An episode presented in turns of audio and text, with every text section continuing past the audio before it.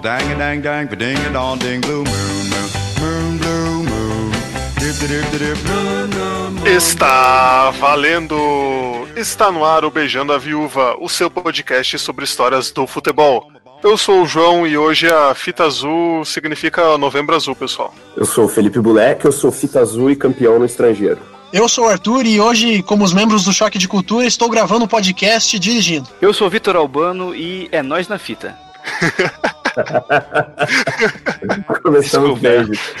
Não consegui Eu- eu achei- ser melhor que isso. Eu achei boa, eu achei boa. E no episódio de hoje a gente vai explicar o que que é essa tal de fita azul, por que, que era tão importante essa honraria para os clubes brasileiros, quem ganhou, as histórias curiosas, então fique com a gente para mais esse episódio.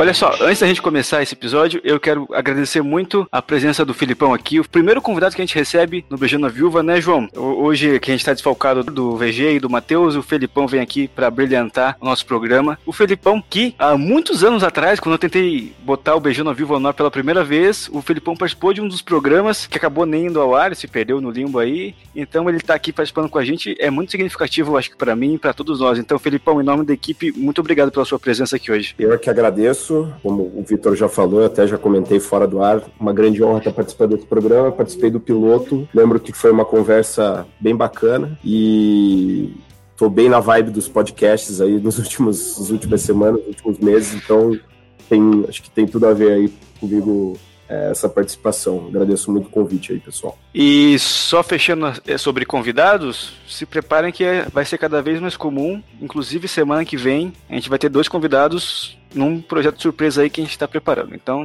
não vou falar muita coisa não, mas se preparem que semana que vem tem coisa boa aí. Mas vamos lá, João, fita azul.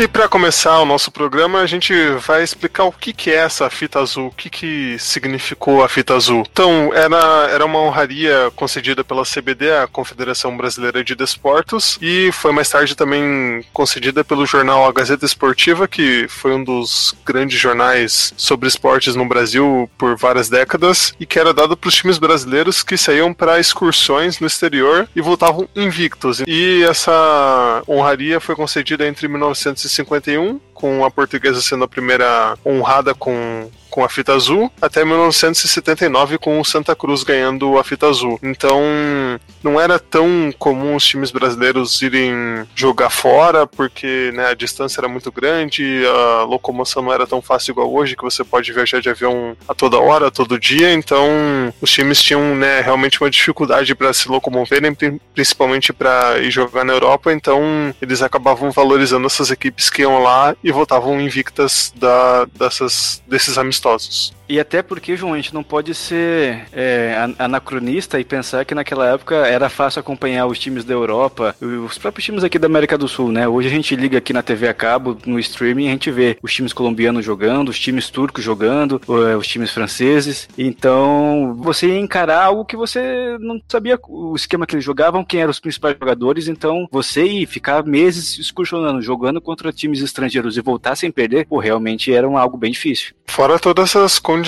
que existiam na época de, provavelmente, né, de estádio, de gramado, toda a estrutura que era muito mais precária, então, realmente, igual, você falou, os times que voltavam sem perder eram guerreiros. E outra coisa que é importante falar é que, bom, a gente tá falando de an- anos 50 até final dos anos, dos anos 70. E então o calendário brasileiro, ele não era montado baseado em transmissões de TV, como é hoje, né? Então muitas vezes acontecia, sei lá, do campeonato estadual terminar em, em um mês e o próximo campeonato que o time ia disputar só, da- só seria dali dois, três meses. Então volta e meia apareciam esses essas brechas no calendário que os times aproveitavam para os times que tinham os, os recursos, né, aproveitavam para excursionar. O que hoje é um pouco o impensável, né? Principalmente aqui no Brasil, que você quase não tem datas para jogar os campeonatos oficiais, imagina para excursionar, né? Puxando pela memória, eu lembro do São Paulo, acho que em 2013, que foi um ano depois que ele ganhou a Copa Sul-Americana, então ele foi ao Japão jogar um jogo contra o campeão da Copa do Imperador lá, e na volta ele aproveitou para jogar contra alguns times na Europa. Eu lembro que ele jogou contra, o Bayern, contra o Milan e jogou a Copa Eusébio contra o Benfica em Portugal. Então foram quatro jogos aí, mas também não foi algo planejado, foi mais uma obra do acaso, né? E até uma, uma coisa que era curiosa é, é que os times brasileiros muitas vezes é, na, nessa, na década de 60 principalmente não davam tanto valor para Libertadores, né? Então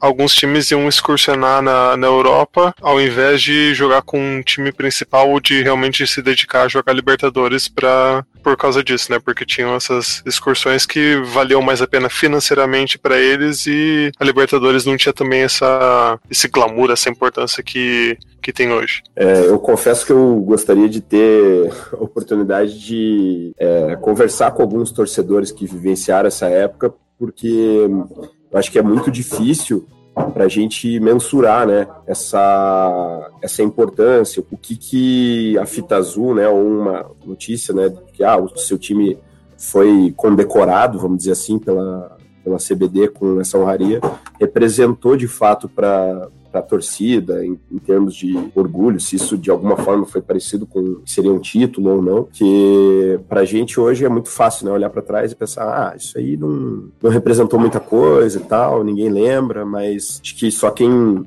viveu né, o contexto do time naquela época que conseguiria dizer realmente o que, que, isso significou de fato. E até porque, Felipe, isso é muito interessante o que você falou. A gente vive hoje num mundo onde está tudo muito hierarquizado. Então você ganha um campeonato estadual para jogar um campeonato nacional que vai levar você a, uma, a, um torneio continental, que daí vai levar você ao Mundial de Clubes, que é a maior glória que você pode é, alcançar. Parece que a gente só valoriza é, sempre né, o que está acima. E muitas vezes não é assim. Os próprios campeonatos estaduais, que a gente sempre sempre critica aqui, fala que são desinteressantes, mas até hoje, né, os principais clubes do Brasil têm aí entre suas principais glórias títulos estaduais. Vamos pegar um exemplo recente aqui, os dois últimos títulos do Corinthians no Paulista. É, o título que ele ganhou contra a Ponte Preta e contra o Palmeiras no Allianz Parque são exatamente o mesmo título, mas os dois têm significados completamente diferentes.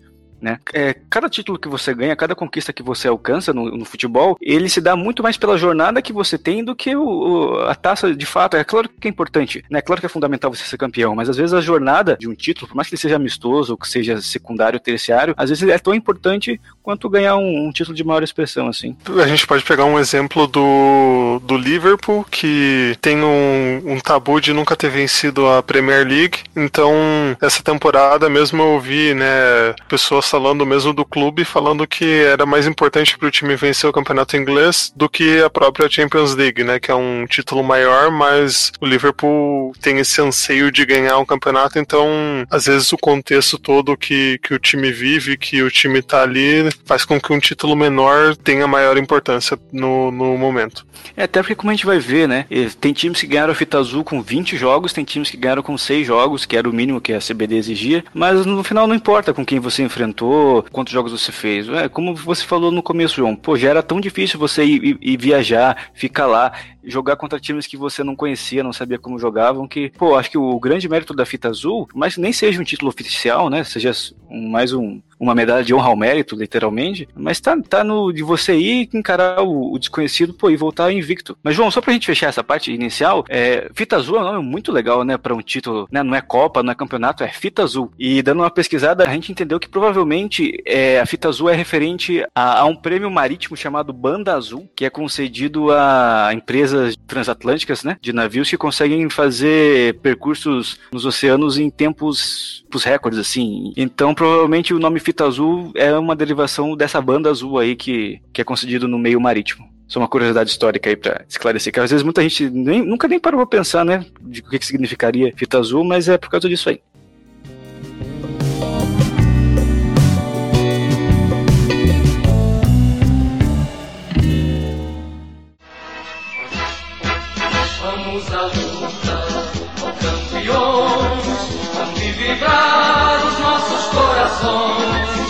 Tua glória,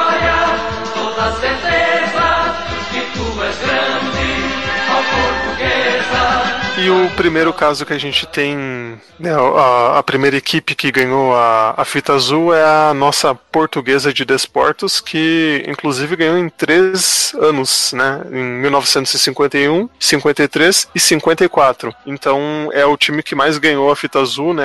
Nessas três conquistas. E hum, o time base da, da portuguesa tinha nomes históricos, né? Como Julinho Botelho, Djalma Santos e Pinga, que é o maior artilheiro da história do time. Então a gente pode dizer que esse é o maior time da história da, da nossa gloriosa portuguesa, que hum, na época também ganhou dois torneios Rio São Paulo, que era também um torneio muito importante na época, né, em 1952 e 1955. E hum, o, entre os técnicos que marcaram essa passagem então, estão o Amoré Moreira, que seria campeão em 62, e o Oswaldo Brandão. Então, dois técnicos importantíssimos. Então, são, são dois treinadores que, que realmente fizeram, fizeram carreiras gloriosas e ainda treinaram a, a portuguesa para ganhar essas três citas azuis. E tinha um futebol no esquema tático que hoje a gente não veria, acho que comumente não, que era o 2-3-5. É, era atacante até perder vista, então. O Micali usou o mesmo esquema nas Olimpíadas, João. Então não é tão incomum assim, não. Olha aí, é, é um revisionismo tático. Celso Rotti não curtiu esse esquema, não. Pode crer. É, cinco volantes. Mas, é, João, eu acho que talvez esse time da Portuguesa e o de 96, que foi vice-campeão brasileiro, acho que são os dois grandes times é, na, da história da Portuguesa, né? E pra gente ver como era uma outra época mesmo. Primeiro que né, a Portuguesa hoje em dia tá caminhando para desaparecer, infelizmente, né? Lutando aí na segunda divisão paulista para poder voltar a disputar uma quarta divisão, quem sabe um dia, para quem sabe daqui muitos e muitos anos chegar na primeira divisão nacional de novo. E aí, nessa época a Portuguesa era um dos grandes times do Brasil. E esse esquema 2-3-5, né? Porque hoje você tem o 3-5-2, que é um, que é, né, cinco meio campistas que é um pouco de um pouco próximo, mas imagina você ter cinco atacantes, coitado dos zagueiros, né? Dois para segurar cinco, porque não era só o português que jogava nesse esquema, né? Muitos times deviam jogar assim também. Tem, eu não, não li inteiro, então não posso falar com total propriedade, mas tem o, o livro A Pirâmide Invertida do Futebol que faz uma visão histórica de como a tática mudou e desde o começo, assim, principalmente né, no começo, eles tinham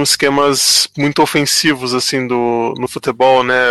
Os times tinham pouquíssimos defensores e todo mundo atacando e, e acabava, na época, funcionando, né? O que hoje, com certeza, não, não daria tão certo pela, né, pela, por todas as mudanças que, que a gente teve no futebol, mas naquela época, como você disse, né, não era só a portuguesa que jogava assim. É, e até porque a gente tá na década de 50, metade da década de 50, e é nessa época que começam a aparecer os esquemas modernos, né? O 4-2-4, o 4-4-2, um pouco mais pra frente. Então era um período meio muito de transição, assim. Mas esse time da portuguesa, ele foi tão importante na história do da, da equipe que ele foi um dos responsáveis por colocar a portuguesa como um dos grandes times da cidade de São Paulo, né? Por mais que hoje tenha tido essa derrocada, mas por muitos anos a portuguesa é, se manteve ali ao lado de Corinthians, Palmeiras e São Paulo, né? Ainda mais no começo da década de 50, o Santos já era uma força relevante no estado, mas era um time do interior que estava começando a se afirmar, né? E a gente sabe que a partir do final da, da década de 50 e principalmente na década de 60, aí o Santos se firmou de vez não só como o maior time do estado de São Paulo, mas como um dos maiores times do mundo também, né? Com Pelé, Pepe, Coutinho, enfim. É, e outra coisa importante desse time da portuguesa da década de 50 é que a gente tem que pensar que a gente estava no período pós-Maracanazo, né? Inclusive, episódio 2 do Beijando Viúva, Copa de 50, tem um link aqui embaixo para você ouvir. Então, gente, o brasileiro estava muito com aquele sentimento de vira-latismo, de que ah, nós não jogamos bem, nós somos os derrotados. Então, essas excursões da portuguesa no exterior, vitoriosas, ajudaram bastante a dar uma revitalizada né, no espírito brasileiro. Inclusive,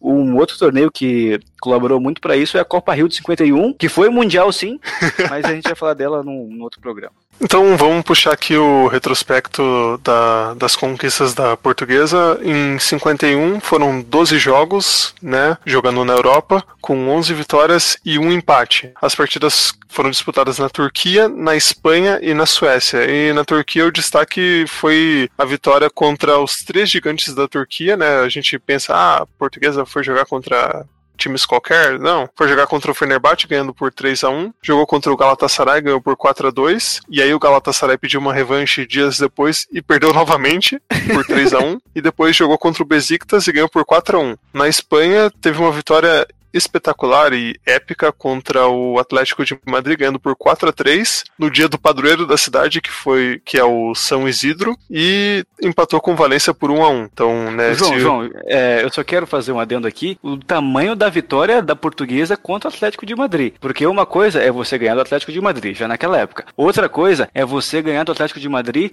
lá em Madrid.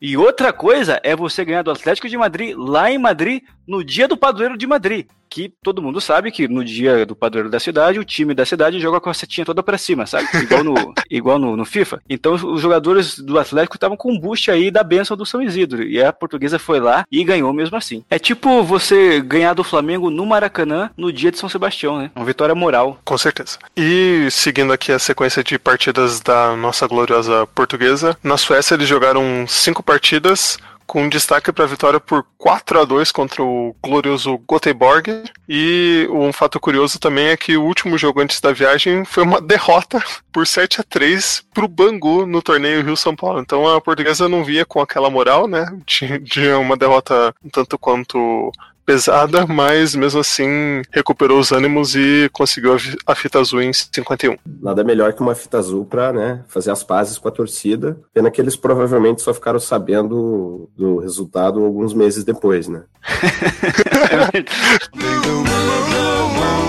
João, a gente tem que contextualizar um pouquinho, porque Espanha e Suécia tinham feito semifinal de Copa do Mundo em 50. Então, se a gente olhar, né, principalmente para a Suécia hoje, a gente olha com um olhar meio torto, mas a Suécia, nessa época, era, era lar de muitos times e de muitos craques. Então, né, o, o próprio Gothenburg, que você falou, que é o lá de Gotemburgo, ele por muitos anos foi uma das principais forças da Europa ali. Então, se hoje não parece tanta coisa, mas na época foi muita coisa assim. E anos depois também fizeram a final da Copa de 58, né, contra o Brasil. Exatamente. Aí a segunda fita azul que a portuguesa ganhou foi em 53, então dois anos depois. Daí não foi na Europa, foi aqui na América do Sul mesmo. Foram 10 jogos com 7 vitórias e 3 empates. E a portuguesa jogou no Peru, na Colômbia e no Equador. Uh, no Peru, o destaque vai para as duas goleadas que ela aplicou nos gigantes lá de Lima, o Aliança Lima, duas vezes 4 a 0 depois 3 a 0 Depois jogou contra o Universitário, que é o time de maior torcida lá do Peru, e ganhou de 3 a 1 Na Colômbia, a, portuguesa disputou um torneio quadrangular contra o Santa Fé, ganhou de 4 a 2 O Atlético Nacional de Medellín, 1 a 1 e ganhou do Milionários 2 a 1 O Milionários que tinha no time nada mais nada menos que Di Stefano, o grande Di Stefano que depois fez história no Real Madrid, né? É, mas a gente tem que lembrar que nessa época a Colômbia estava naquele sistema de liga pirata, que dá um programa só sobre isso, né? Não vamos se aprofundar tanto, mas era um esquema meio fora do, das regras da FIFA que eles podiam pagar ma- é, mais dinheiro para os atletas jogarem lá, então por isso que tinham muitos craques é, na- jogando na Colômbia nessa época, o que só valoriza ainda mais essa fita azul da portuguesa, né? E essa excursão terminou no Equador, a portuguesa jogou contra o Barcelona em Guayaquil e ganhou de 2 a 1 E a terceira conquista da portuguesa em 54 foi a, a conquista, digamos, contestável, a gente pode dizer assim, que poderia ser revista no tribunal, se fosse nos tempos atuais. Porque a portuguesa fez 20 jogos, ganhou 15 vezes, empatou 4 e perdeu uma vez. Teoricamente, eles não poderiam ganhar a fita azul por causa dessa derrota, mas a CBD acabou ignorando. Foi inclusive a primeira partida que o time fez contra o Arsenal e o time perdeu por 7 a 1 então, né, teoricamente invalidaria, mas aí a CBD ignorou. E o destaque do- dos outros 19 jogos vão para a vitória sobre o Watford por 5 a 2 a vitória sobre o Stade Reims. Como que é, Vitor? Você que, você que é alfabetizado em francês? É Stade de Reims. Muito obrigado. Stade de assim, eu, não faço, só, adendo, eu não sei se fala assim não, tá? Eu não faço a menor ideia. Então a, a vitória contra o time francês foi por 3 a 1 e o Stade de Reims é, faria a final da Liga dos Campeões dois anos depois. Então, o- igual o Vitor falou dos times suecos que eram muito fortes, a gente vê aí outro time que, que tinha uma base que chegou na final da Liga dos Campeões dois anos depois. E o time também ganhou do Borussia Mönchengladbach por 4 a 1 e do Schalke 04 por 2 a 1 Então, dois times também muito conhecidos na Alemanha, né? E até hoje com tradição. E na Turquia, a portuguesa aplicou uma série de bons resultados contra os gigantes, de novo, né? Fregueses da portuguesa, podemos dizer assim. Ganhou do Besiktas por 4 a 0 do Galatasaray por 2 a 1 e empatou com o Fenerbah por 0 a 0 Mas o João, só uma coisa que é importante falar sobre essa fita azul de 54, que 54 era ano de Copa do Mundo. E a portuguesa tinha três jogadores na seleção que disputou a Copa de 54. O Julinho Botelho, o Djalma Santos e o Brandãozinho. Então ela foi para essa excursão na Europa sem os três, sem os três principais jogadores. E mesmo assim conseguiu é, excelentes resultados. Eu acho que até por isso que a CBD fez um pouco de vista grossa. A gente vai ver que não foi o único caso na história. Mas né, você perdeu o primeiro, depois chegar de viagem, provavelmente de navio, ficar semanas no navio, aí você chegar e perder, faz até um pouco de sentido, falando sério, é, a CBD ter dado uma aliviada aí. Porque depois você ficou 19 jogos invicto, né? Então, ah, fingi que não vi aqui.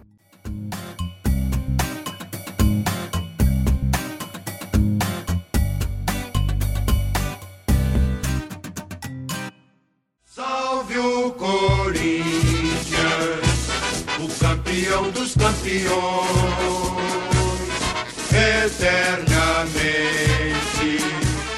Seguindo aqui com a nossa segunda equipe vencedora da Fita Azul, vamos com o Corinthians que ganhou a Fita Azul em 52, que também vivia uma era de ouro do time, né? Que ganhou campeonatos paulistas, torneios Rio São Paulo e depois ficou 23 anos sem ganhar títulos. Ganhou o Campeonato Paulista do quarto centenário de São Paulo em 54 e o torneio Rio São Paulo. Então o time né, vinha com todo esse embalo, mas aí acabou ficando 23 anos até ganhar da Ponte Preta Paulista lá em 77. Nessa Fita Azul de 52, o time excursionou pela Turquia, Suécia, Finlândia e Dinamarca. Foram 16 partidas, com uma derrota também, aí outro, outro time que poderia ter essa fita azul contestável, mas 12 vitórias, 13 empates e a única derrota do Corinthians foi logo na estreia quando o time perdeu para o Besiktas por 1 a 0. E o destaque das partidas que o Corinthians fez na sequência foi a goleada no Fenerbahçe por 6 a 1, as vitórias sobre o Galatasaray por 1 a 0 e 4 a 2, e o Corinthians inclusive jogou contra a seleção turca e empatou a primeira partida por 1 a 1 e ganhou a segunda por 1 a 0. Então, realmente não era não era fácil não, né? Jogava contra clubes e seleções também. O Corinthians fazer um jogo na Turquia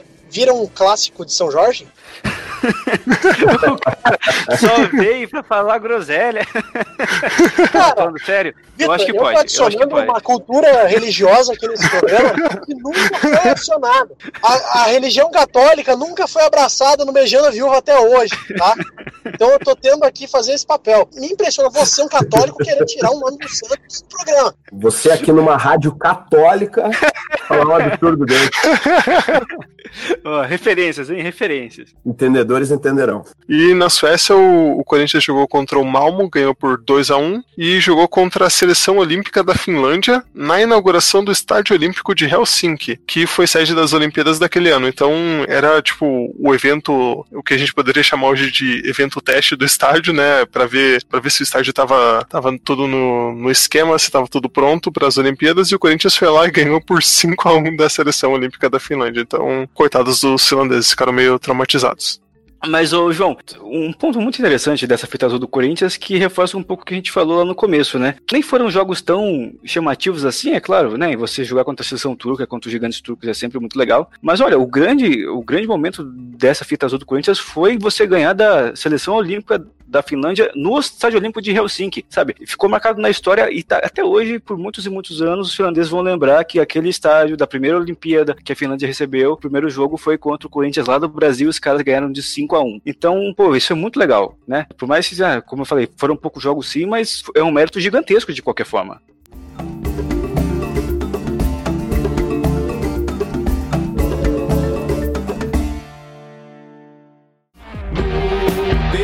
Presente é só meu. É essa fita azul, erro do verde do Brasil. O próximo time da nossa lista é a gloriosa Portuguesa Santista. O segundo time de Santos, né? Que às vezes é meio esquecido, meio ofuscado. Mas a Portuguesa Santista também ganhou a sua fita azul lá em 1959. Dá até para dizer que por alguns meses a Portuguesa Santista ofuscou o brilho do Santos do Pelé. E até essa história da fita azul da Portuguesa é muito interessante por muitas questões que aconteceram fora de campo. Porque qual é o contexto? A fita azul da Portuguesa Santista foi conquistada os jogos na África. É, Ela ia jogar em Angola, no Moçambique, que eram colônias portuguesas, né? E até por isso que a Portuguesa Santista, né, por, por essa ligação cultural, foi jogar lá. E também tinham alguns jogos programados na África do Sul. Mas vamos falar primeiro como foi em Angola e Moçambique. É, a Portuguesa Santista foi de navio, chegou em Moçambique e fez sete jogos. E só foi goleada atrás de goleada, né? Fez 8 a 0 no Ferroviário, lá de Lourenço Max, que é um dos principais times até hoje de Moçambique. É, jogou contra a seleção de Lourenço Max, que ganhou de 5 a 0 claro. E depois de saindo do Moçambique, e depois de aplicar essas goleadas históricas lá nos times locais, a Portuguesa Santista foi para a África do Sul, onde ela jogar três jogos. É, nos dois primeiros não teve problema nenhum. Ela, ela goleou a seleção de Transvaal, que é uma província sul-africana de forte origem holandesa, e depois jogou contra a seleção sul-africana e ganhou de 5 a 1 também, né? É interessante como nessa época era bem comum esses confrontos entre seleções e times de futebol normais, né? E aí a grande história da fita azul da Portuguesa Santista está no terceiro jogo, é, que seria contra um combinado de jogadores da cidade do Cabo né, uma, uma das principais cidades lá da África do Sul. A gente tem que lembrar que nessa época a África do Sul vivia sobre o regime do, do apartheid, que era um regime racista que segregava é, brancos e negros, né? E o time da Portuguesa Santista tinha no seu elenco três jogadores negros, como é comum aqui no Brasil, né? Afinal, afinal somos um país muito miscigenado, que eram o Nenê, o Bota e o Guilherme. E o que acontece? Quando eles chegaram na cidade do Cabo, uh, um oficial do governo falou que eles não podiam jogar, que a Portuguesa Santista só poderia entrar em campo sem os três jogadores negros. E é claro que naturalmente isso gerou uma revolta muito grande na comissão técnica e, no, e nos jogadores, né? Porque imagina, o, o regime do apartheid já é terrível da gente imaginar, né? E ainda mais aqui para nós que somos brasileiros, que a gente está acostumado com essa mistura de, de, de, de etnias, de culturas, então Imagina o que não foi para os jogadores chegarem lá e, e, e, lidarem com essa situação, né? Se criou um, um, conflito tão grande que virou um incidente diplomático. A, acionaram um cônsul brasileiro lá na cidade do Cabo, que daí ele entrou em contato com o Juscelino Kubitschek, que era o presidente do Brasil, e foi ele que falou: olha só, não vai ter jogo, não entra em campo, é uma ordem do presidente. E aí não teve jogo mesmo.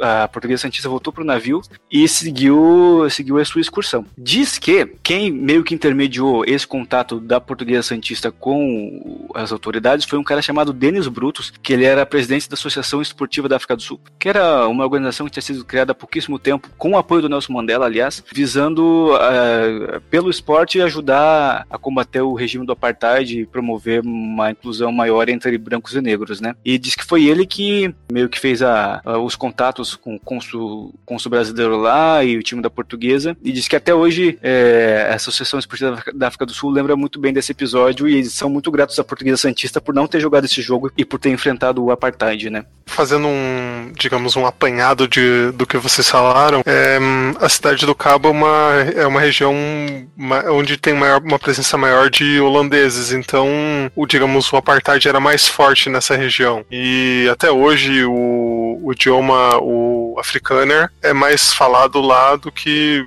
propriamente aqui em Joanesburgo, onde eu, tô vivendo agora. Então, nessa região, realmente até hoje tem essa presença, então não é difícil de imaginar que por que, que isso aconteceu, né? Por que, que eles tiveram essa, essa repressão no né, os jogadores de não terem entrado lá e tudo. E acho que anos depois, eu não, eu não sei quantos anos depois disso, é, a África do Sul foi banida do, do, dos esportes, né?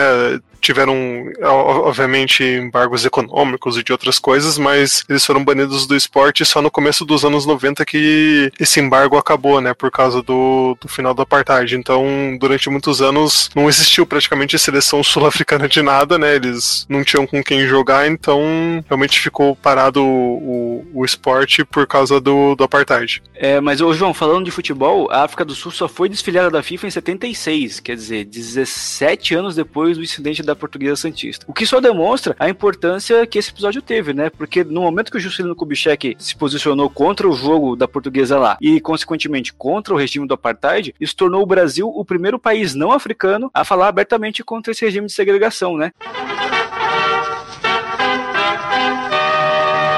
Rio de Janeiro. É grande a repercussão internacional do caso de racismo envolvendo jogadores da Portuguesa Santista na África do Sul.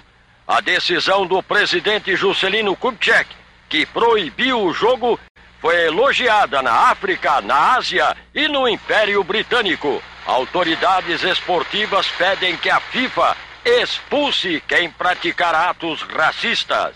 Mas aí só retomando, aí voltando para os campos de futebol mesmo, depois dessa questão toda na África do Sul, a portuguesa foi para Angola e, como tinha acontecido já em Moçambique, enfiou goleada atrás de goleada nas seleções locais lá e, e nos times da capital angolana. Então, no total foram 15 jogos, 75 gols marcados e apenas 10 sofridos, um saldo de 65 gols aí. E, né, naturalmente, na volta, é, a portuguesa Santista foi recebida com muita festa é, no Porto de Santos. Né, imagino que tanto pelos torcedores da portuguesa quanto também pelos próprios torcedores do Santos né? E também acho que, acho que por todo brasileiro, acho que ficou orgulhoso do, do, do que a Portuguesa Santista fez dentro de campo, mas principalmente porque, pelo que ela fez fora de campo, né, João? É um, realmente um momento histórico que mostra que o futebol transcende muitas vezes, né, apenas o esporte. Só, só um comentário breve, né, que a Portuguesa Santista, pela primeira vez aí em muitos anos, está com uma campanha bacana na Série A2 do Paulistão esse ano. Se tudo der certo, veremos eles aí no, no lugar que eles merecem, que é a primeira divisão do Paulista aí no ano que vem. Eu só queria falar que você acabou de zicar a Portuguesa Santista, porque no programa passado, que foi sobre o Atlanta United e os times da Major League Soccer, a gente falou que esse era o ano do futebol americano na Liga dos Campeões da CONCACAF, que eles estavam chegando com quatro times que eles iam conseguir ganhar e tá todo mundo praticamente eliminado aí. Só sobrou um time que provavelmente, que provavelmente vai ser eliminado agora, então provavelmente quando esse episódio for ao ar, a Portuguesa Santista vai ter sido eliminada também. Bem, peço desculpas então aos torcedores da,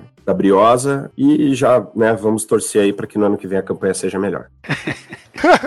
eu, é. queria, eu queria dizer que no momento né, antes da nossa zicada com a Portuguesa Santista, a Portuguesa Santista está numa melhor fase que a própria Portuguesa de São Paulo. O, o que não exige muita coisa também, né? Com todo respeito à Portuguesa de São Paulo, mas a fase é tão ruim que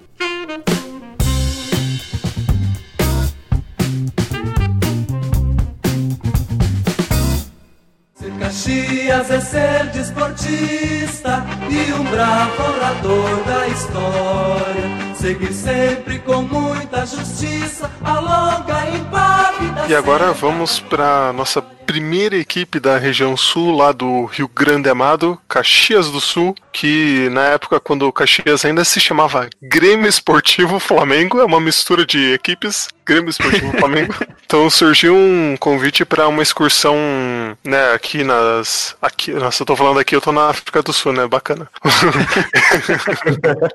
então surgiu o convite para uma excursão do Grêmio Esportivo Flamengo pela Argentina, que o empresário chamado Juan Doce chamou a galera para ir jogar lá e eles percorreram mais de 5 mil quilômetros de ônibus pela Argentina, fazendo 12 jogos, ganhando 9 e empatando 3. E como o Vitor falou, é, não importava os adversários que você tinha, então você podia jogar contra o Boca Juniors ou contra o 15 de Buenos Aires, que não ia mudar nada. Então, os confrontos que nós temos de destaques aí do Grêmio Esportivo Flamengo foram contra o Godoy Cruz, que empatou por 1 a 1 Ginásio Esgrima, que empatou por 2 a 2 e. É, é, o que, que, eu posso falar? Foi só, foi só isso. Foi o, só. Resto o resto dos jogos foram contra times semi-amadores e times de bairro, assim. Então, é o que você falou. É, não importava o nível dos adversários, né? Importava você fazer uma excursão no exterior e voltar invicto. E, tipo, não tem mais nada para falar, foi só isso. A parte mais emocionante foram 5 mil quilômetros que o Caxias, né, que o Flamengo de Caxias percorreu. Pô, com todo respeito aí ao, ao glorioso Caxias, mas é só isso mesmo. Vamos pro próximo. Eu, eu queria só deixar registrado que, pô, podia, podiam ter feito um, um documentário, né, sobre essa viagem, porque, vamos combinar, só esse, esse trampo de, em plena década de 60, você fazer 5 mil quilômetros de ônibus na, na Argentina, dá quase aí um diário de motocicleta, né? No mínimo. Acho que o, o documentário ia ficar legal sobre essa, essa saga aí do, do Caxias. É, legal, legal, não sei. Interessante, curioso, é, talvez. É eu achei legal que o destaque é um empate contra o es é, Reminácia e Esgrima. Os caras provavelmente nem sabiam o que estava rolando lá e acabaram jogando contra o Caxias, tá ligado? Tipo, time, esse time nem sei se existe ainda. Será que ele existe ainda, Vitor? Existe, existe. É até bem tradicional. Ele, inclusive, só com, já pegando o gancho né, com o próximo time aqui da nossa pauta, inclusive o Rinásia, ele foi o, o time contra o qual o Coritiba fez o primeiro jogo internacional de sua história, um amistoso, né, que foi, foi realizado no Estádio Couto Pereira, na época Belfort Duarte, e que terminou com vitória do Curitiba. E vamos aproveitar esse gancho para falar do Coritiba, que é o, né, como o Filipão falou, que é o próximo aqui na nossa lista, e vou até confessar aqui que era a fita azul que eu mais tinha ouvido falar, porque a fita azul do Coritiba, conquistada em 72, está no hino, né? Meu perdão é campeão brasileiro, é fita azul é campeão do estrangeiro. Exatamente isso, Vitor. A fita azul sempre ficou, ficou marcada né, no, no hino, inclusive, para quem não entendeu a referência, né, na minha frase de abertura, eu fiz a referência justamente a esse trecho do hino, né, que fala é, é, fita azul, es campeão no estrangeiro, né, que é uma, uma honraria que é sempre lembrada pelos torcedores aí, todo, todo jogo, quando a gente canta o, o hino.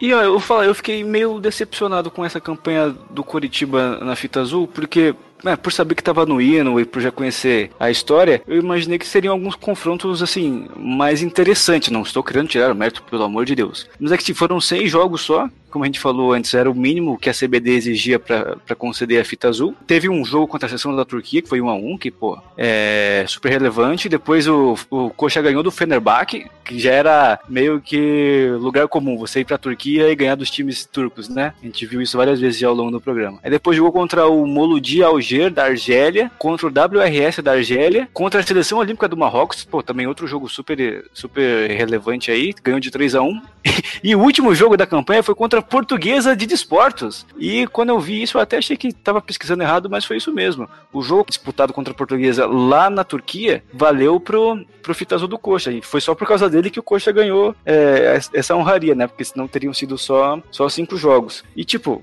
como a gente falou, é, não era um, um, troféu oficial, um título oficial, era uma honra ao mérito. Então você não tinha as regras bem definidas. Então, como o Coritiba ganhou seis jogos fora, não tinha nada dizendo que um desses jogos não podia ser feito contra outro time brasileiro. Então valeu mesmo, e aí todo o mérito pro Coritiba, né? O Coritiba tem nada a ver com isso. Foi lá, fez seis jogos, voltou, voltou invicto e imortalizou a fita azul aí na história e no hino. Eu chamo isso, Vitor, de eficiência, né, cara? Isso aí, eficiência, né? falando aqui com, a, com aquela boa dosezinha de clubismo, né?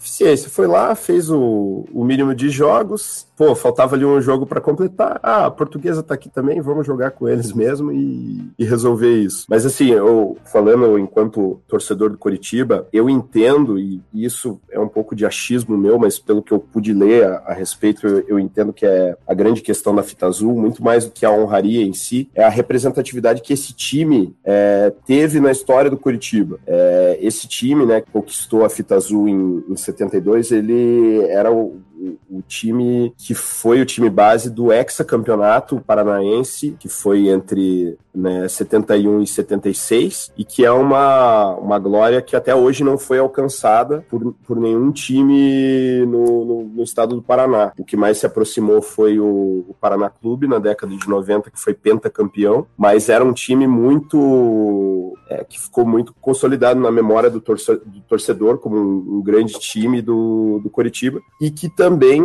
né, além do além do, da fita azul, tem conquistou também um, um outro uma outra entre aspas honraria que foi o torneio do povo, que era um, uma disputa entre entre alguns times de diversas partes do Brasil, e, e isso também ajudou a, a, a consolidar a, esse time, né, essa escalação aí do, do, do Curitiba nessa época, no imaginário aí do torcedor como um grande time. Então, é, voltando, né, pensando naquele, no contexto daquela época, que quase não se tinha jogos internacionais, o, o, era muito mais raro você ver o time é, jogando um torneio, conquistando uma Libertadores, etc, etc. A própria Libertadores também ainda não tinha tanta, tanto peso que tem hoje ver um time que, pô, foi ex-campeão, ganhou uma fita azul, ganhou o torneio do povo, com certeza foi significativo na memória do torcedor, né? Acho que muito mais do que a conquista em si, eu acredito. Não, isso que o Felipe falou é muito interessante porque é, como na época o torneio do povo ele ainda o Brasil ainda não tinha né, torneios muito consolidados como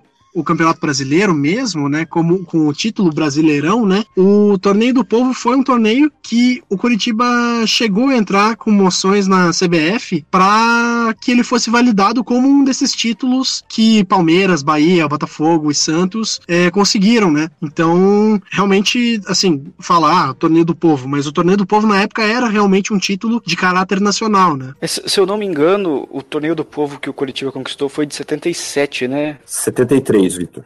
73, é, então, 73 ainda, ainda era o terceiro ano do Campeonato Brasileiro moderno, vamos chamar assim, né? Ah, Havia sim essa margem para discussão. É claro que a gente olhando hoje, né, em 2019, olhando para 73 falando, nossa, que ridículo você querer, né? Você querer exigir a, a alcunha de campeão brasileiro por causa do torneio do povo. Mas na época tinha todo um insumo sim para exigir isso. E se eu não me engano, só para fechar essa parte do torneio do povo, eu acho que os times que disputavam era aqueles que eram considerados os times de maior torcida de cada estado, né? Aí foi o Curitiba, o Flamengo, o Corinthians, o Bahia e assim consequentemente. É por isso que é, até por isso que é o nome, né? Torneio do Povo. Exatamente. Eu, eu faço um paralelo assim com, com o Corinthians, né? Que também, assim como, como o Coxa, é campeão do Torneio do Povo e também ganhou a fita azul. Mas é lógico, né? O Corinthians hoje, com diversos títulos nacionais, campeão mundial, é, são conquistas que, que hoje ficam, né? Com certeza não, não, não vão ser mais exaltadas. Enquanto no caso do, do Coxa, que teve uma, uma presença muito mais forte a nível local, só tem um título nacional, então são coisas que principalmente para os torcedores mais antigos, faz muito mais sentido relembrar e falar sobre.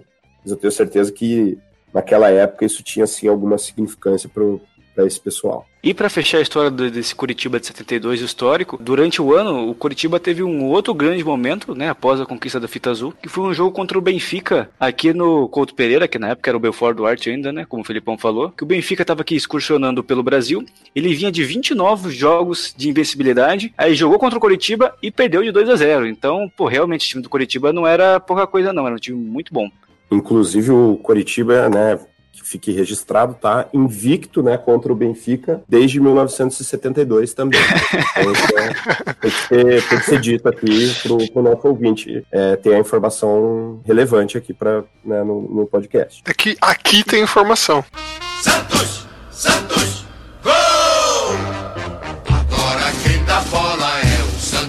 A gente tava falando aí de grandes esquadrões, grandes times, né? Várias equipes aí que a gente poderia dizer que é a melhor portuguesa da história, talvez o melhor Coritiba da história, melhor Corinthians ou dos melhores Corinthians da história. E a gente chegou agora com o Santos, que era, né, uma das grandes equipes da história, que tinha nada mais, nada menos que Edson Arantes do Nascimento, né, o Pelé, que em 72 já estava na terceira excursão, pra você ver que o time não parava no Brasil, né, só fazia excursão, de tão conhecido que era, de tão famoso que era Pelé no, pelo mundo do futebol e pelo mundo todo. Então, nessa campanha que o Santos ganhou a fita azul, ele foi pro Japão, para Hong Kong, para Coreia do Sul, para Indonésia, Tailândia, Austrália e fez a volta para parar nos Estados Unidos. Então, tivemos uma excursão bem alternativa que o, que o time fez. Deu uma volta ao mundo, nem, nem sei quantos milhares de quilômetros o time percorreu. A gente falou dos 5 mil quilômetros de ônibus, mas isso aí foi, foi uma bela de uma viagem. E isso serviu para proclamar o Santos como o primeiro time do mundo a disputar partidas em todos os continentes, nos cinco continentes. Então é mais uma honraria que a gente pode dizer, né, do, do Santos, o time que já parou uma guerra e já viajou pro já viajou e jogou nos cinco continentes. O que para mim é fácil, quero ver jogar no 6. Quero ver jogar lá na Antártida, 90 minutos de calção e camisa curta a menos 40 graus. Aí aí eu vou bater palma. Faltou esse Inclusive, inclusive fica a ideia aí de pra diretoria do Santos aí. Uma bela ação de marketing, eu diria. E os destaques das partidas do Santos foram para uma vitória contra a seleção japonesa por 3 a 0. De, é, essa vitória foi depois de eles terem sido recebidos pelo príncipe imperial Akihito no aeroporto, lá no Japão. Só queria aqui mandar um abraço pro príncipe Akihito, hoje imperador Akihito, que escuta o nosso programa, então um abraço aí pro imperador. Arigato, príncipe imperial. E além da, da seleção japonesa, o Santos jogou ainda contra mais quatro seleções nacionais daquela viagem. Contra a Coreia do Sul, ganhando por 3 a 2 contra a seleção tailandesa, que ganhou por 6 a 1 empatou com a seleção australiana por 2 a 2 e ganhou da Indonésia por 3 a 2 Então, novamente, aí, partidas contra as seleções que a gente já citou antes. E enquanto ainda estava lá na Ásia, o Santos ainda jogou contra duas equipes inglesas que estavam excursionando por lá, que foi o Newcastle, ganhando por 4 a 2 e empatou contra o Coventry Country, que provavelmente ele tá jogando nas divisões inferiores inglesas e empatou com o Santos por 2 a 2 na, na época. E a excursão terminou, como a gente falou, né, lá nos Estados Unidos, na América do Norte, com o Santos enfrentando times mexicanos, americanos e canadenses, e inclusive encontrou um time italiano por lá, o Catanzaro. que infelizmente, né, para pro azar deles perdeu pro Santos por 7 a 1. Eterno 7x1. E o último jogo da campanha do time foi em Los Angeles contra o América do México, uma vitória por 4 a 2 E no final da partida, os torcedores invadiram o campo para festejar com os brasileiros a, a, vitória. Então, resumindo tudo, foram 17 jogos, 15 vitórias e 2 empates. E para título de recordação, né, Pelé fez 25 gols nesses 17 jogos. É, eu fico imaginando se esses jogos que os times faziam é, realmente eles marcavam com antecedência, porque esses jogos com o Newcastle na Ásia são muito como, tipo, trombamos os caras e, ah, vamos jogar aí, entendeu? E aí assinava ali pra, pra ir jogar um amistoso. Não, que com certeza. Ou você acha que o Santos entrou em contato com o Catanzaro, time semi-amador da Itália, para falar, cara, vamos jogar lá em Los Angeles, eu e você? Não faz muito sentido, né? Mas eu quero falar algumas coisas sobre essas fitas azul do Santos, que ela demonstra o fenômeno esportivo e midiático que o Santos já era nessa época, né? Como você falou, falou, João, era já a terceira excursão que o Santos fazia só em 72. E essa até é meio que uma crítica que eu já vi algumas pessoas fazendo a esse time do Santos, que é que em muitos momentos ele se preocupou mais em excursionar pelo mundo, divulgar a sua marca, né, enfrentar times é, de outros continentes, de outros países, do que disputar para valer os campeonatos oficiais, né? Então, tipo, a galera fala que o Santos podia ter ganhado muito mais campeonatos brasileiros, muito mais títulos da Libertadores, do Mundial, do que os dois que eles ganharam só, né? Mas aí, de novo, se, se o Santos não tivesse feito todas essas viagens pela Europa, pela Ásia, pela África e até pela Oceania, como foi nesse caso, talvez não tivesse se tornado esse mito que até hoje é, reverbera aí na história do futebol, né? Vitor, eu queria puxar rapidinho pro momento estatístico do nosso Rei Pelé. João, João, rapidinho. O Victor falou reverbera em vez de reverbera. Desculpa, é que eu fui alfabetizado em inglês e em francês. E não, eu desculpa eu, Victor. É que sabendo da sua cultura, eu não vou deixar que o nosso ouvinte tenha acesso a um erro assim. Então você pode repetir as últimas palavras aí, por favor. Não, não, não. Eu faço questão de deixar para mostrar que eu sou então, falho. Então eu queria fazer rapidamente aí um levantamento porque não só da de amistosos, mas do Pelé jogando contra equipes europeias pelo Santos, ele teve 127 jogos e o Vitor falou, né, que o Santos mais excursionava do que jogava torneios no Brasil. 127 jogos e o Pelé fez 144 gols contra essas, essas equipes europeias, sejam times ou seleções. Números realmente impressionantes aí. A gente viu que ele fez 25 gols em 17 jogos só nessa excursão, então o Pelé mostrava que vinha nessas partidas mesmo sendo amistoso. Eu só queria falar para essa galera que diz que não pode considerar o Pelé o maior da história porque ele não jogou na Europa. E digo, ainda bem que ele não jogou na Europa para vocês, porque senão ele teria feito 2 mil gols. Porque ó, os números que o João trouxe aí, ele, ele fazia muito gol contra o time europeu também. Então, que bobagem isso, cara. É claro que não muda nada o fato dele não ter jogado lá. Porque toda vez que ele foi jogar contra os europeus, ele, ele passeou. Hein?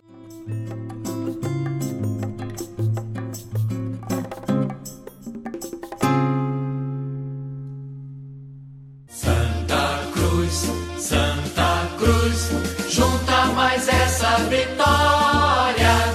E para fechar as nossas equipes vencedoras da fita azul, vamos falar do glorioso Santinha Santa Cruz, que em 1979 fez uma excursão pela França, pela Romênia e pelo Oriente Médio, e sendo o único time do Recife e o único time nordestino a ganhar a fita azul. Antes da viagem, o Santa Cruz enfrentou a seleção da Tchecoslováquia, que era a atual campeã europeia em 78, que excursionava pela América do Sul, porque estavam no inverno europeu, então eles queriam jogar, jogar no, né, num clima melhor do que o, o rigoroso inverno europeu. E, então jogaram o quadrangular José do Rego Maciel, disputado no Recife, e a partida terminou com a goleada do Santa Cruz por 4 a 0 Então não era qualquer coisa, não. Atual campeã europeia, o Santa Cruz já chegou lá e mandou 4 a 0 Só queria fazer uma adenda aqui que ó, a gente tá em 79, né? Nem faz tanto tempo assim, mas imagina hoje o Santa Cruz jogando contra Portugal, contra o Cristiano Ronaldo e ganhando de 4 a 0 Que fantástico, né? Que fantástico. E falando agora da campanha da fita azul, né? Pulando já a nossa República Tcheca, freguesa do Santinha, o time jogou contra a seleção do Kuwait, ganhando por 5 a 1 Jogou contra a seleção do Qatar por duas vezes, ganhando por 4 a 0 e 4 a 1 Jogou contra o Awain, que de vez em quando aí tá jogando o Mundial de Clubes, e venceu por 3 a 0 pra, contra a equipe dos Emirados Árabes Unidos, e jogou contra a seleção da Romênia, ganhando por 4 a 2 E o último jogo da campanha foi em Paris contra o nosso conhecido PSG, e empatou por 2 a 2 Um jogo triste aí, um empate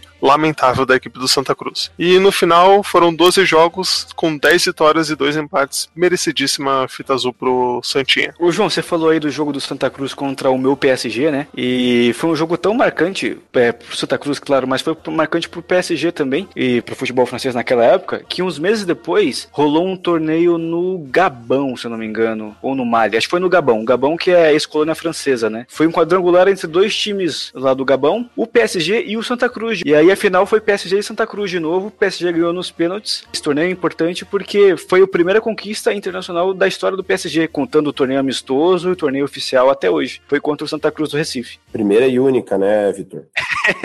é, exato. É que assim, é que eu, eu, imagino que o PSG tenha conquistado outros torneios amistosos internacionais também. Mas esse foi o primeiro, nunca tinha ganhado nem, nem nada, nada. É, só tinha ganhado taças locais ali contra times locais. E importante aí também ressaltar que o capitão desse time do, do Santa Cruz era ninguém, ninguém menos que Givanildo Oliveira. E eu acho que no PSG tinha alguém famoso também, tô tentando puxar aqui na cabeça quem que era, mas era um jogador argentino, talvez. É o Carlos Bianchi, Vitor. Carlos Bianchi, exatamente, que depois fez história como técnico do Boca Juniors, né? Então rolou aí um confronto Givanildo de Oliveira e Carlos Bianchi dentro de campo. Os dois eram jogadores ainda. Givanildo Oliveira e Carlos Bianchi. Quem foi melhor? Só o tempo dirá, né? exatamente. Nos dois aspectos, inclusive, como treinador e como jogador. É, se você for analisar, por exemplo, quem foi melhor, no carisma, com certeza é o Givanildo. Dependendo do super trunfo que você use aí, a categoria você tem uma lavada do Givanildo em relação ao Bianchi. Se você pegar quantos títulos mineiros tem o Carlos Bianchi? Nenhum. Quantos acessos para a Série A o Carlos Quantos Bianchi acessos, tem? Nenhum. Verdade. Só um, um, um adendo aqui rápido. O Santa assim como o Curitiba, são os dois únicos clubes que eu me recordo, talvez a Portuguesa, talvez a Portuguesa Santista, não, não, me lembro, mas sei que o Santa, da mesma forma que o Coxa, também faz questão de, de dar um, um destaque para a conquista da fita azul, já lançou inclusive camisa comemorativa, etc. Imagino que também, né, da mesma forma, esse, esse time do Santa tenha marcado época da mesma maneira que marcou o time do Curitiba.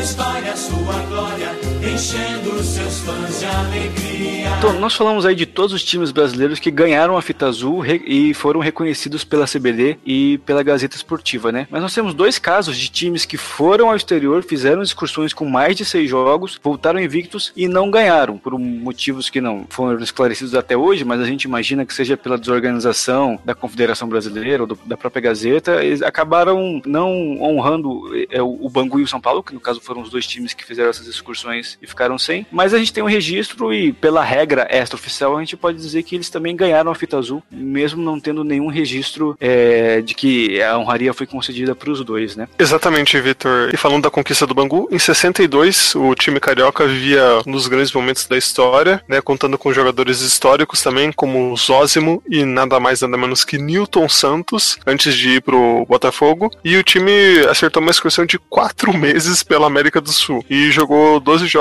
nesse período, passando pelo Suriname, pela Colômbia e pelo Equador. Os destaques que a gente tem das partidas do glorioso Bangu foram três jogos contra a seleção da Colômbia, com dois empates por 1 a 1 e uma vitória por 1 a 0 Uma vitória contra a seleção do Suriname, que eu tava pensando aqui, vendo a pauta, se o Suriname ainda não é, não faz parte da Holanda, né? Eu não sei se a seleção do Suriname poderia jogar partidas oficiais, não tenho essa certeza. Mas enfim, ganhou por 2 a 0 da seleção do Suriname e ganhou o torneio quadrangular internacional do Equador, que foi em dois jogos contra o Alcas, ganhando por 3 a 0 do Barcelona de Guayaquil por 5 a 1 e do conhecido Emelec, aí os flamenguistas lembram bastante, por 4 a 1 João, só um dado geopolítico aqui. Você apontou muito bem. Nessa época o Suriname ainda era parte da Holanda, então foi um jogo meio que extraoficial, assim. Mais ou menos como são os jogos contra a seleção da Catalunha hoje em dia, sabe? E eu, eu achei interessante que o Bangu é um time que a gente já viu chegar longe, né? Inclusive fez a final do Campeonato Brasileiro com o Curitiba, né? Mas que interessante o Bangu ter sido convidado para jogar esse quadrangular no Equador, né? Apesar de ter grandes jogadores no elenco, o Bangu nunca foi um time que se destacou muito, né? Então é curioso esse convite pro Bangu ir jogar lá, né? Mas Arthur, a gente tem que pensar que em 62, se o Brasil já não era bicampeão mundial, estava em vias de ser. Então os times brasileiros naturalmente carregavam junto esse status, né? Só o fato de ser um time brasileiro, ainda mais o Bangu, que é um time do Rio de Janeiro, que na época era capital do país, né? Então, sei lá, é, tinha esse, esse prestígio natural, assim. E até porque eu imagino que essas excursões não eram feitas de graça. A quem organizava pagava. Então, acho que imagino que, sei lá, Flamengo, Vasco, Fluminense, Botafogo provavelmente cobrariam um pouquinho a mais. E o Bangu, né, por ser mais modesto, assim, talvez tivesse um preço mais na faixa.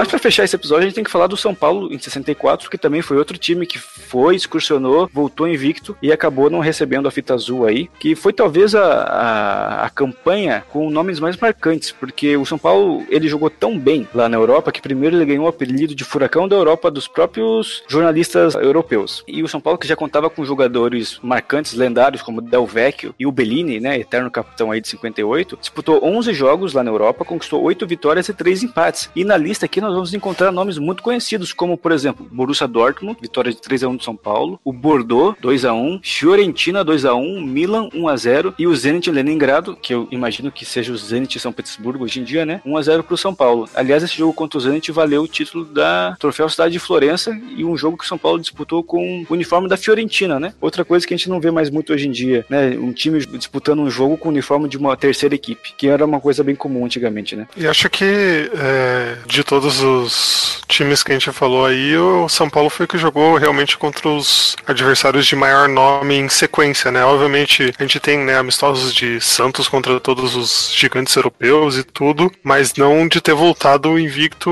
e jogado né, tão seguido contra essas equipes. Impressionante o- essa que poderia ser essa fita azul do São Paulo, né? Vai ver que a fita azul foi afetada por eles terem usado o uniforme da Fiorentina. Às vezes alguém fotografou lá pra mostrar pra CBF, a CBF, pô, uniforme da Fiorentina, você quer colar essa pra cima de mim, rapaz? Faz sentido. Aquela famosa regrinha, né, que tava ali no rodapé do regulamento da fita azul. Caso o time brasileiro utilize o uniforme do time estrangeiro, a excursão fica invalidada. Mas só um adendo ao que foi dito agora, que a gente fala assim, ah, o São Paulo enfrentou grandes nomes que a gente consegue reconhecer hoje em dia, né? Tipo Borussia, o Bordeaux, o Milan. Mas naquela época, você jogar contra o Borussia Dortmund ou contra é, os times suecos que a gente falou, contra o Stade Rennes lá da França, pô, esportivamente era, era válido da mesma forma, até mais, né? Não é porque o Borussia Dortmund depois virou um gigante e, e hoje em dia, né, tá disputando o campeonato alemão, disputa Champions com regularidade e esses outros times que a gente falou lá atrás não ficaram tão populares hoje em dia que diminui o mérito, né? Tomar cuidado para não ser anacronista. Como diria Caio Ribeiro, todo o mérito do São Paulo.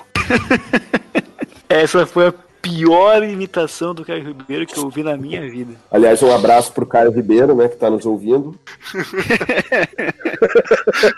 Um abraço, Caio. Valeu, Caio. Desculpa a imitação. Então é isso, fechamos aqui a conta do nosso podcast. Acho que a gente vai, né, como o Vitor falou, falar muito ainda desses torneios amistosos, dessas excursões brasileiras pelo mundo, que tem muita história curiosa mesmo que a gente pode ver, que a gente pode conhecer e saber mais. Então também queria agradecer o Felipe pela participação. Uma honra ter você por aí participando com a gente. É, eu é que agradeço novamente, pessoal, e é, para mim, ficar batendo papo sobre futebol é um dos meus esportes preferidos, então podem me chamar sempre que quiserem. Valeu aí pelo convite. E também queria deixar o recado aí que Crack Vitor me alertou aqui que semana que vem temos podcast especial. Você fica alerta, não perca, faça como seu time não perca, que eu não vou dar mais detalhes, mas com certeza é um podcast especialíssimo para você que nos acompanha. É isso aí, forte abraço, até a próxima.